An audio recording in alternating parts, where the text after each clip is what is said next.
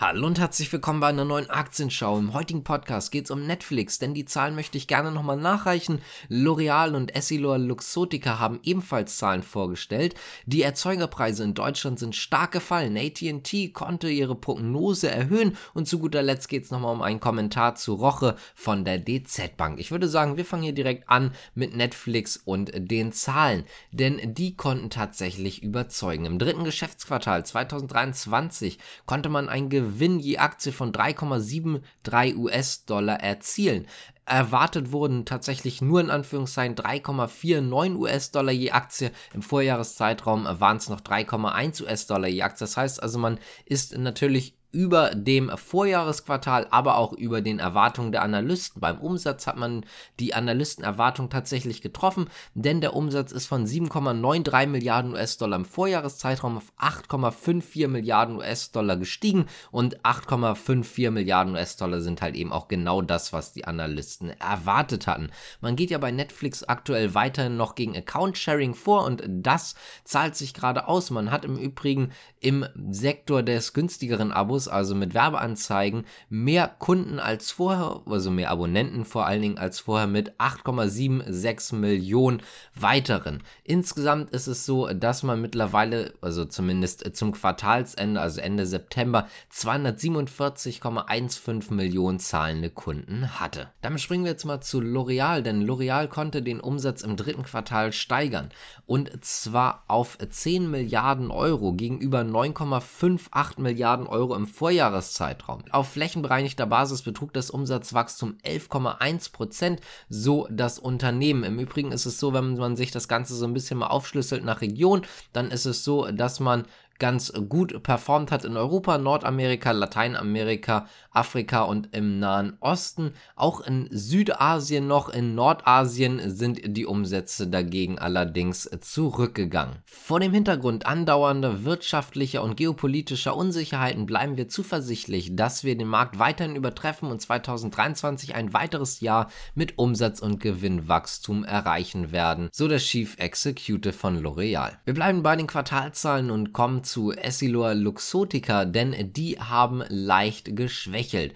Denn es ist so, dass man im Zeitraum zwischen Juli und September einen Umsatz von 6,29 Milliarden Euro erreichte. Währungsbereinigt sind das 5,2 Prozent mehr als noch im Vorjahreszeitraum. Laut den Umfragen ist es so, dass das ungefähr zumindest die Erwartungen der Analysten widerspiegelt. Mit Blick auf die Zukunft ist es allerdings trotzdem so, dass man zuversichtlich ist, zwischen 2022 und 2026 ein jährliches jährliches Wachstum mittleren einstelligen Bereich zu erzielen und eine bereinigte operative Marge von 19 bis 20 Prozent zu erreichen. Da ist man natürlich aktuell ganz gut auf dem Weg, auch wenn das Wachstum im Gegensatz zum Vorquartal etwas abgeschwächt ist. Und damit geht es jetzt auch äh, zu den Erzeugerpreisen und zwar in Deutschland. Die sind nämlich stark gefallen.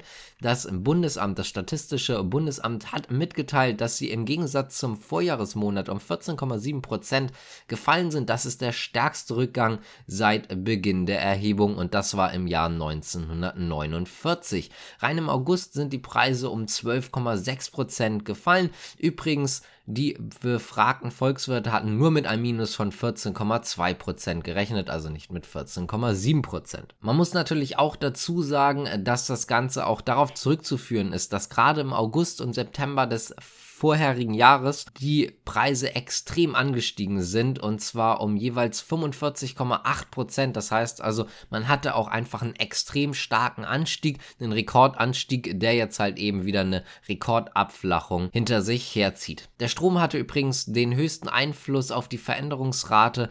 Die Energie ist im September 35,3 Prozent billiger gewesen als noch im Vorjahresmonat. Übrigens, wenn wir uns September gegenüber August anschauen, dort fielen die Energie Energiepreise auch immerhin noch um 0,4 Prozent. Als nächstes schauen wir mal zu AT&T. Da traut man sich nämlich eine optimistischere Jahresprognose zu. Der freie Mittelzufluss dürfte bei nun rund 16,5 Milliarden US-Dollar liegen. Bislang hatte man nur 16 Milliarden US-Dollar angepeilt. Übrigens 16,5 Milliarden US-Dollar wäre dann ein freier Mittelzufluss von 15,6 Milliarden Euro wenn man das Ganze jetzt aktuell umrechnet. Nach Abzug der Kündigung konnte ATT 468.000 Neukunden hinzu fügen bzw. gewinnen. Das ist tatsächlich auch mehr als die meisten Analysten gedacht hatten. Die Konkurrenten werden dann ihre Zahlen auch veröffentlichen. Da können wir natürlich auch nochmal raufschauen. Unter anderem Verizon, aber auch T-Mobile US. Und damit springen wir jetzt auch zu unserer letzten Nachricht und zwar zu Roche und auch der DZ Bank. Denn die DZ Bank spricht eine Kaufempfehlung für Roche aus. Die Empfehlung vorher hieß halten, jetzt halt eben kaufen. Der faire Wert der Aktie wurde allerdings etwas gesenkt. Also die Kaufempfehlung ist zwar da, allerdings wurde das Kurs Kurs sie gesenkt und zwar von 296 auf 291 Franken. Die negative Kursreaktion auf die neun Monatszahlen des Konzerns hat man eigentlich erwarten können. Deswegen ist die Reaktion doch etwas übertrieben, so zumindest der Analyst in einer vorliegenden Studie. Wenn euch das Ganze gefallen hat, dann könnt ihr gerne abonnieren, liken, kommentieren, die Glocke drücken und so weiter und so fort. Das würde uns auf jeden Fall freuen und damit sage ich danke fürs Zuschauen, natürlich auch zuhören und bis zum nächsten Mal. Ciao.